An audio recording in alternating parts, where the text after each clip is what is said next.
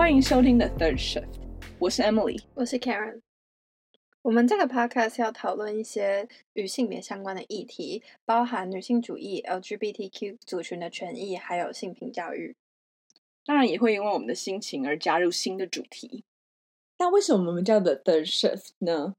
？The Second Shift 第二轮班其实是一个社会学的理论。现在女性除了要完成第一轮班，就是在职场上工作以外，还要第二轮班，就是回家处理家务事。然后我们觉得女性要还有第三轮班，就是要努力在现在这个社会当一个有性别意识的人。而我们今天的主题呢，就是第二轮班。那在开始之前，我们想要先声明一下，这个词来自于一个异性恋霸权的时代。我们知道现在这个社会已经变得比较多元化了，但是我们为了方便讨论，还是会用夫妻角色来代指。第二轮班这个概念呢，其实是八零年代的时候一个社会学家霍希尔德所提出来的。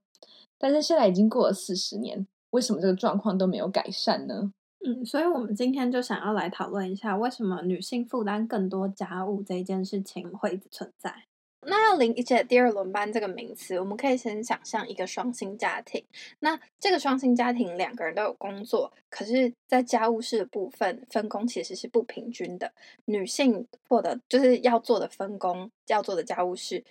嗯、普遍来说比男性多一点。那长期累积下来，就会变成女性除了有工作这个第一轮班之外，还有第二轮班，就是处理家里的事。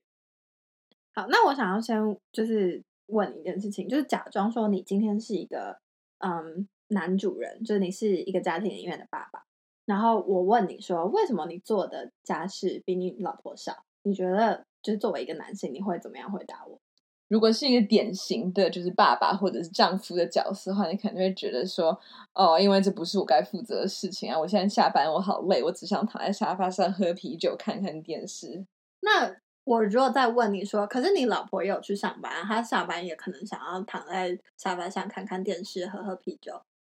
那总是都有人要负责家务事的吧？那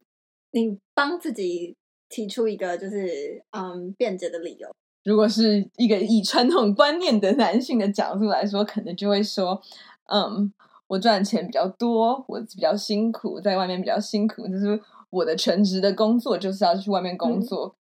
所以就可能会有这样子的结果。嗯，好，所以我也是这样子想的，就是我会想说，如果说呃一个男生他被问到说，为什么你做的家事比较少，他们通常第一个反应就是说哦，因为我赚的钱比较多。可是其实呃霍希尔德他有提出一个很有趣的例子，就是如果说今天老婆赚的钱比男老公多，就是女生赚的钱比男生多的时候，这个家庭其实男生做的家事会最少。就是跟嗯、其他的家庭比起来，老公赚的钱越少，他们做的家务事越少。对，可能是这些男性想要就是维护他们的自尊心的感觉，就是说哦，传统上来说，我是应该在外面赚钱的那一个人，那我现在赚钱已经比较少了，我怎么可以去做这些女性该负责的事情呢？所以他们反而就更不想要做任何家事了。嗯，所以传统的性别角色其实还是很，就是相当深的潜入在我们现在的家庭生活跟一般的职场生活当中。对啊，尤其就是这种性别的意识形态，所以有时候女性都不觉得自己是或者是不是一个家庭主妇，可是很自然而然就成为一个家庭主主妇了，因为就是他们对于。自己的期待，或者对于就是性别角色的分工的时候，就觉得哦，可能就是我是得要做这些事情的那一个人，嗯、而不会去怀疑说，为什么我的先生在可以躺在家里看，呃，躺在沙发上看电视，然后我却要做这些事情。对，所以其实这个就是女性在催眠自己说，哦。我就是要负责家里的事情啊，或者是催眠自己说，哦，我老公他其实已经有做一些了，已经很好了。这个东西我们可以叫做一个性别的策略。那这个东西是霍希尔德提出来，嗯，解释为什么女性明明做的事情比较多，可他们还是看似心甘情愿。所以就是他们可能会催眠自己说，嗯，我跟我的老公，我的老公跟其他人比起来是更好的老公了。所以如果我离婚，我可能会。嗯，如果我跟他吵说，哎，你要做更多家事，我可能会面临离婚这些的更多的状况。那我们现在社会对于就是离婚的女性这些东西，当然就是还是没有那么友善，所以这些也都是他们会嗯考虑进来的因素。这也同时显露出了一个男性的 entitlement。entitle 这个词呢，没有一个很好的中文的直译的方式，它的意思有点像说是被赋予权利，或者是可以予取予求的感觉。这会是一种感觉是被天生赋予的，就是他们有点很傲气，有点高傲的觉得这是我值得的事情。好，关于 entitlement，我其实可以举一个不太相关的例子，就是。如果说今天我在路上遇到你，然后我问你路，然后你回答之后我说谢谢，你会说什么？不客气。对啊，就是你会说不客气，客气或是嗯，就是不会之类的吧。可是我之前去纽约玩的时候，嗯、我在路上问每一个 New Yorker 路，我就说啊，说完他回答我之后，我就说谢谢嘛。然后你知道 New Yorker 他们会怎样吗？你骄傲的就走掉了。对，或者他们就嗯哼。就是就说，嗯，对啊，你要谢谢我啊，我刚刚帮你回答的路是我大发慈悲，哎，就这一种态度，这种他们觉得，嗯，对啊，你要谢谢我啊，这个态度可以说是一种 entitlement 很好的体现。所以，因为 entitlement 没有一个很好的中文的翻译，所以我们就大概这样解释了一下，让我们可以了解到，就是男性有时候会有这种感觉，就是哦，我就是值得不要做任何事情，哦，我就是值得躺在沙发上休息睡觉这样子。所以，我们其实可以说，这种 entitlement 的心态是男性他自己的性别策略，就是他催眠自己说：“啊，我就是不需要做家事啊，我太太做比我多家事很正常啊，这有什么问题吗？”这种让自己心安理得的不做家事的性别策略。有一对家庭研究者就有提出了女性有一个 unentitled 的感觉，这就完全就是 entitled 的相反。因为社会期待，所以女性会觉得自己不值得做自己想要做的事情，而是应该把家庭、把先生、把小孩放在第一位，自己应该要做这些家务事。他们不觉得把自己想要做的事情，或自己的需求，或者是自己的职业生涯的规划放在第一位，这样子。我觉得这也可以牵扯到在家庭中夫妻怎么样分他们教养小孩的责任。就是，嗯、女性他们比较容易会觉得说，我值得的工作，我必须负责的教养小孩的工作是比较无聊的工的工作，例如说看小孩的功课啊，然后盯小孩有没有练习钢琴。可是男生爸爸会觉得他们值得负责的工作，他们应该要负担教养小孩的责任，只是陪小孩玩啊，然后带小孩出去之类的，嗯，比较愉轻松愉快的部分。这样也会是一个性别角色的认知上的问题，因为可能就会觉得说，哦，女性比较会负责照顾小孩，比较有那种妈妈母爱的感觉，嗯、所以他们就要负责关怀这些小孩。然后爸爸就是一个好玩、好嗯，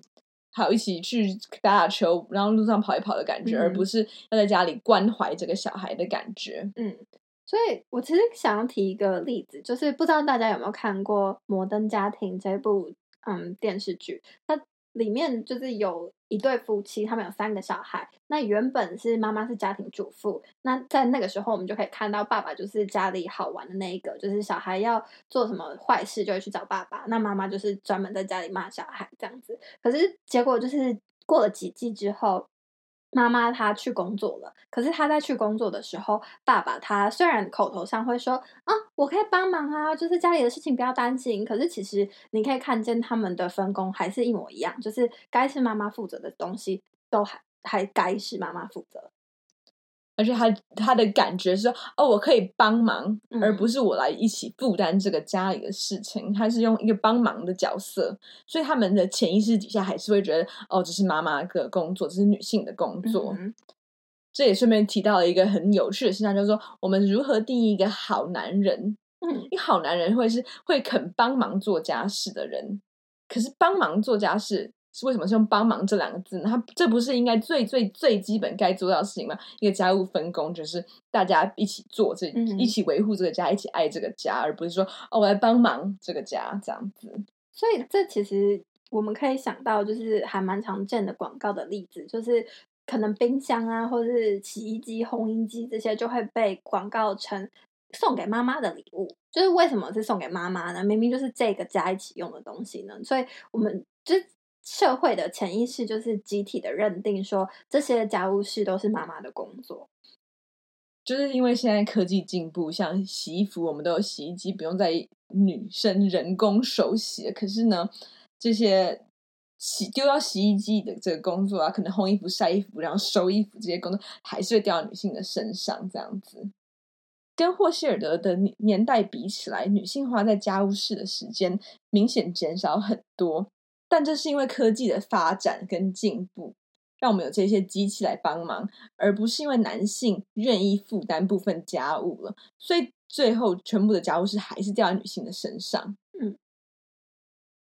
那关于家务的外包，除了可以外包给这些新的科技产品之外，我们还有一个做法是外包给其他人。可是，在外包给其他人的这个选择上，我们可以发现，一个家庭他们请家庭的帮佣，就是请一个人来帮忙做这些家事的时候，他们请的都是女生。所以，就是我们整个社会的集体意识还是觉得说，只有女生应该要来做这些事情，就是这些家务事都还是女生的工作。所以我今天要请一个人来我家做家务事的时候，我当然是要请一个女生。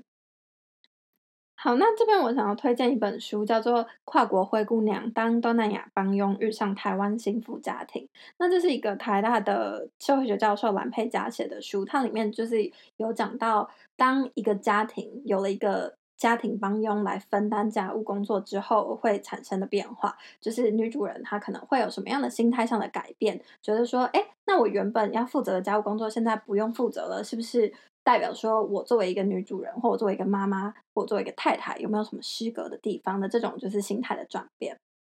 其实也是一个很可怕的现象，就是为什么这些女性会觉得自己非得要做这些家务事不可？这其实是一个性别歧视的内化。就是有些时候，这个社会的性别不平等的地方，让我们这些我们自己都不觉得这是一个不平等的事情了。那那我们如果不知道这是不平等的话，我们就也没有办法去发声，没有办法对抗这件事情。就根据一些研究，就会发现，从小学开始，女生就会发言的次数比男生少，因为他们不想要表达自己，不想要嗯看起来很具侵略性。或者是让焦点落到自己的身上，可能你仔细回想说，啊、呃，小时候身为女生，你会常常举手发言吗？还是让你隔壁很活泼的那些男生在发言？嗯，我觉得我小时候都没有在发言。对啊，嗯，好，那我想举另外一个例子，就是二零一六年针对女大学生的研究发现，女生的大学生觉得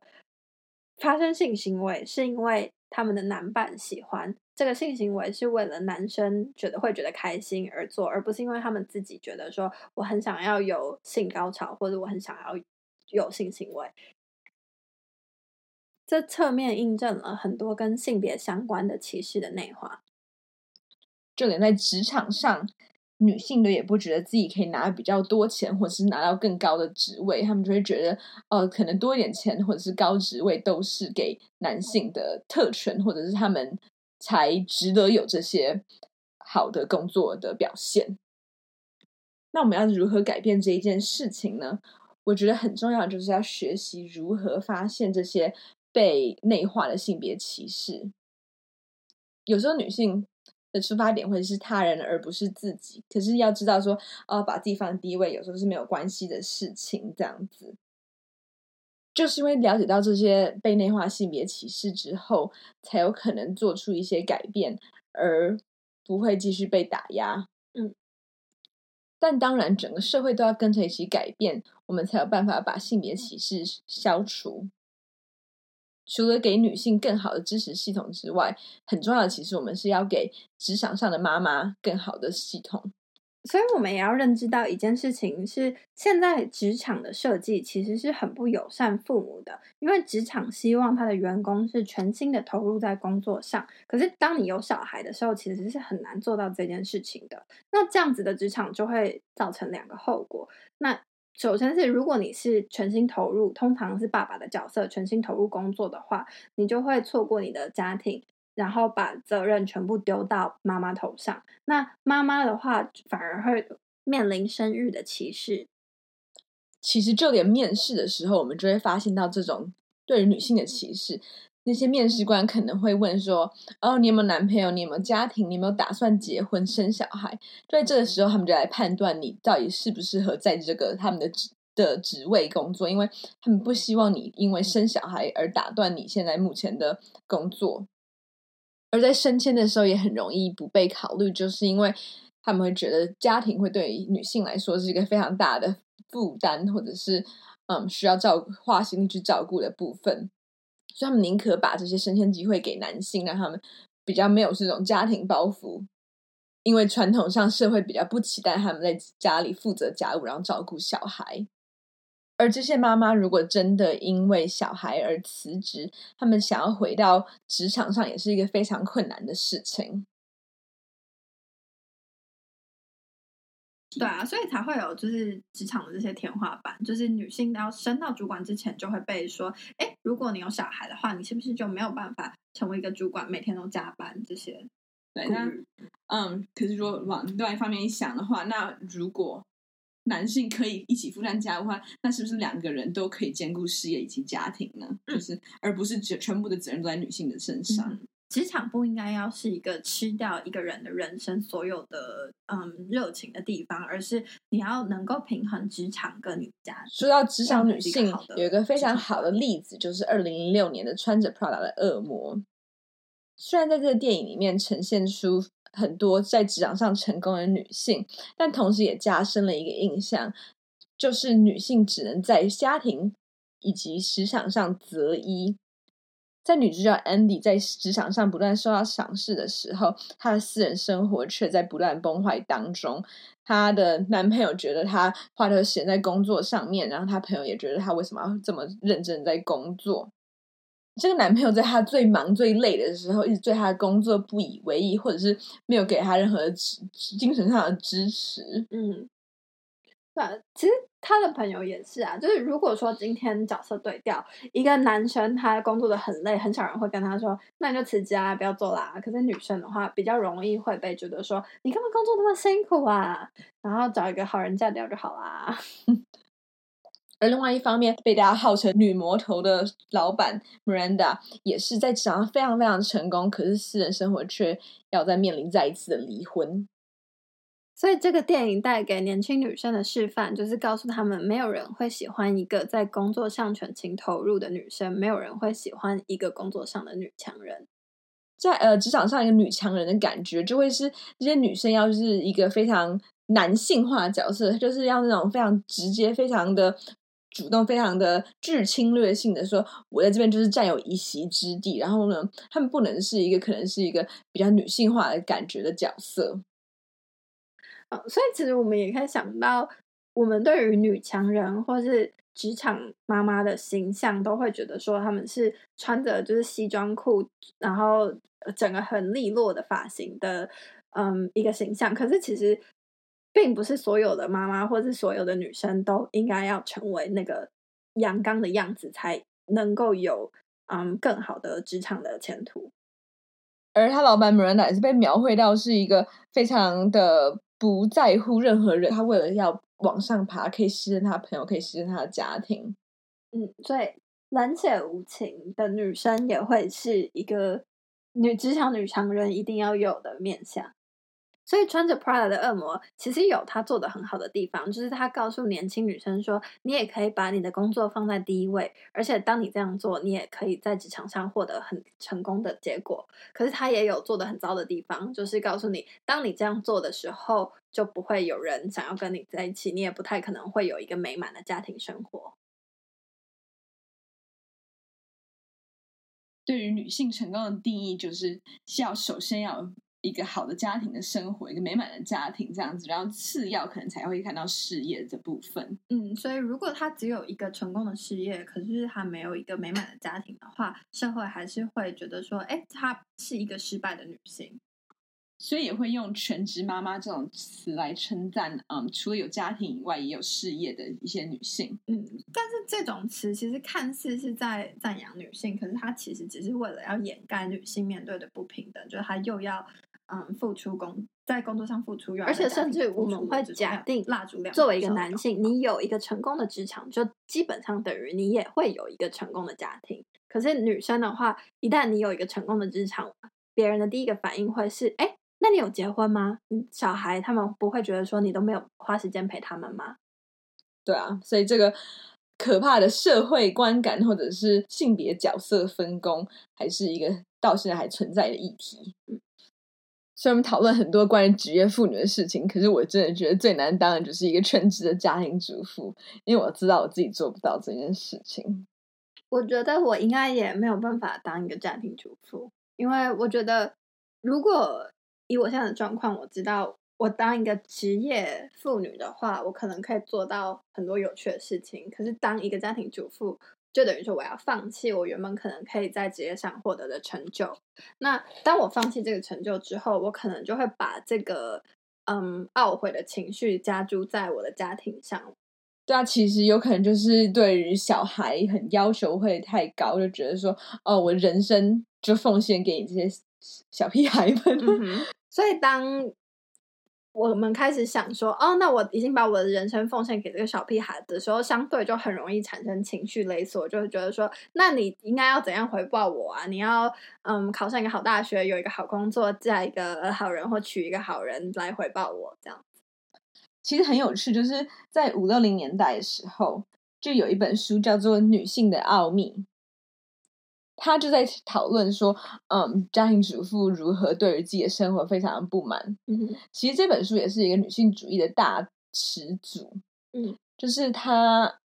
访问了很多不同的女性以及家庭主妇，然后了解他们对于他们生活有什么感觉。他们大部分都是觉得不太开心，他们觉得他不想要只有在家里，只有照顾老公，只有照顾小孩这样子的生活。我觉得这本书就是。如果对于女性主义很有兴趣的话，就可以一定要看的一本书。但我觉得这个书里面内容也很多，所以我们可能可以哪一天找一集来讨论它。嗯，可以啊。而且很有趣的是，这个女性的奥秘这个想法是一些男性杂志编辑想出来，然后要为了要说服女性说，其实他们在家里当家庭主妇是一个很开心的事情而有的想法。嗯，可是我们讲这样子也不是说。当家庭主妇一定是一个很不好的工作，或者是家庭主妇这个工作并不值，就是嗯、呃，并不会获得什么回报。就是我们也知道有很多人他们是很愿意当家庭主夫或家庭主妇的。可是提到家庭主夫，我觉得这也是一个让人很有趣的议题。就是嗯，如果这些男性愿意在家里就全职的照顾家庭，我觉得也没有什么不好。这个。现在社会可以想你想做什么就可以去做什么，这是你自己个人选择。只要你觉得你自己做了这个选择之后，嗯，可以自己不会觉得后悔，对啊，那就很好啊。嗯哼，我觉得有时候会男性会觉得说，哦，我当家庭主妇是多么尴尬或者是多么丢脸的事情，因为我居然在家。嗯，可是其实不用太管别人在想什么，而且如果你的朋友是会因为你是家庭主妇就觉得就一开始耻笑你的话，我觉得那也不用跟他们当朋友啊。那讲到家庭主妇啊，我有看过一个影集叫做《Working Moms》职场老妈，她在讲的，嗯，就是关于刚生了新生儿的妈妈，他们是怎么样在职场上，嗯，同时兼顾。自己的生涯、职职场发展跟自己的小孩的，那它里面就有一对夫妻，原本妈妈生了小孩以后是嗯请了育婴假在家，然后爸爸去上班。可是后来妈妈她就觉得在家里很无聊，她就想要回去上班，所以他们就把角色调换了。结果他们就发现说，哎，其实爸爸很喜欢待在家里，就是照顾小孩，然后写写剧本。妈妈很喜欢在外面，就是嗯职场上。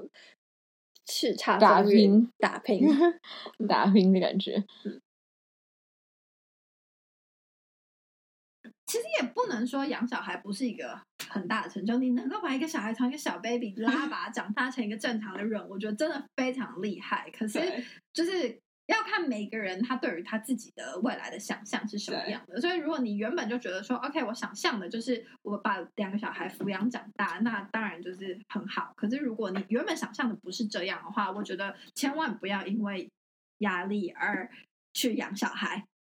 这当然也要看说每个人对于成就感来自于哪里也是有差别的，有些人就是。真的想要追求一个美满的家庭，那这样他们如果当家庭主夫或者家庭主妇都是很开心、开心的快的事情。对，但如果有些人想去职场上打拼的话，那这应该是可以让他们选择的选项之一。嗯，所以我觉得我们重要要的事情是要追求一个对爸爸妈妈都比较友善的职场，然后也要追求一个对。呃、其实这些性别角色分工也会影响到怎么教育子女。嗯，有时候儿子可能就会被。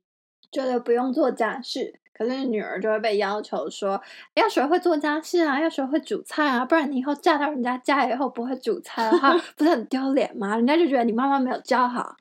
雪莉的笑。对啊，可是那像儿子的话就没有这种期待要求，他们就可能就真的就是躺在沙发上看电视，跟一个那种典型的爸爸角色一样的感觉。嗯哼，其实最可怕的就是这个性别角色的观念，从小就会不断、不断加注在小孩身上。从可能卡通啊、游戏里面，就会发现很多性别角色分配不公的状况。嗯。最简单的其实就是我们可以看到小女孩她们要玩的游戏很多，就是扮家家酒，就是你从小就要练习怎么样照顾家庭。那相反的小男孩好像就很少在玩扮家家酒，而且甚至如果小男孩跑去玩扮家家酒，还会被笑说你为什么玩扮家家酒？所以其实我自己的话，从小长大的时候也是。会受到一些就是性别角色的影响嘛？可是我觉得很重要的事情是在我高中的时候，因为念的是女校，性别意识、性别角色这件事情，慢慢的就是在对我的影响变淡了。因为当你全班都是女生的时候，也没有什么就是性别角色可以扮演，因为所有的角色都是女生在扮演。以前就是在国中小的时候，老师可能会叫男生去做的，就是哦，男生去倒垃圾，男生去搬椅子，那女生就是不用去搬书之类的这种事情，在女校里面不可能发生嘛，因为女生不去做，那谁要去做？所以我自己觉得，就是我的性别意识变会变得，呃，我我对性别角色的意识变得，嗯，比较。就我会比较意识到性别角色这件事情，是当我从女校出来以后，我发现，哎，为什么就是原本我要做的事情，现在好像有男生要来做了。但实上，我就觉得我自己可能也一直都没有什么受到社会框架影响，就一直活在那个框框外面的一个人。所以，像我，就算我高中也是读女校，我都没有特别觉得说，哦，这些分工工作分配是男生还是女生要做的。但说到女校，我一直很想讲的一件事情，就是我觉得大家好像就很怕女校。嗯，对，大家会对女校有一些很奇怪的刻板印象，勾心斗角之类的。对，可是我觉得，反正就是因为都是女生，就是也没有人没有这种性别角色刻板印象在那边要加注于我们，反而就也不会想要去觉得要去勾心斗角什么的。我觉得应该是勾心斗角这件事情本来就是一个很奇怪的性别刻板印象，对。可是都是女生，为什么就要勾心斗角？我们根本没有想要勾心斗角，怎么会乱勾心斗角？所以就是还是性别刻板印象的影响。嗯，嗯。那这些勾心斗角的刻板印象到底来来自于哪里？其实我觉得蛮有趣的，就是。我这样第一个想法，或者是难道是宫斗剧的影响吗？没有，其实就是因为呢，我们发现女性强合作起来很强大，我们不能让女生合作起来，所以我们就要这样子说，对，好阴谋我们要勾心斗角，所以我们就不会跟其他女生联合起来推翻这个世界的那个父权社会。好，好了，那关于父权社会，我们。有太多东西可以 讲了，之后可以来讲一集别的。那今天关于第二轮班的讨论，我们就先到这里结束。谢谢大家的收听。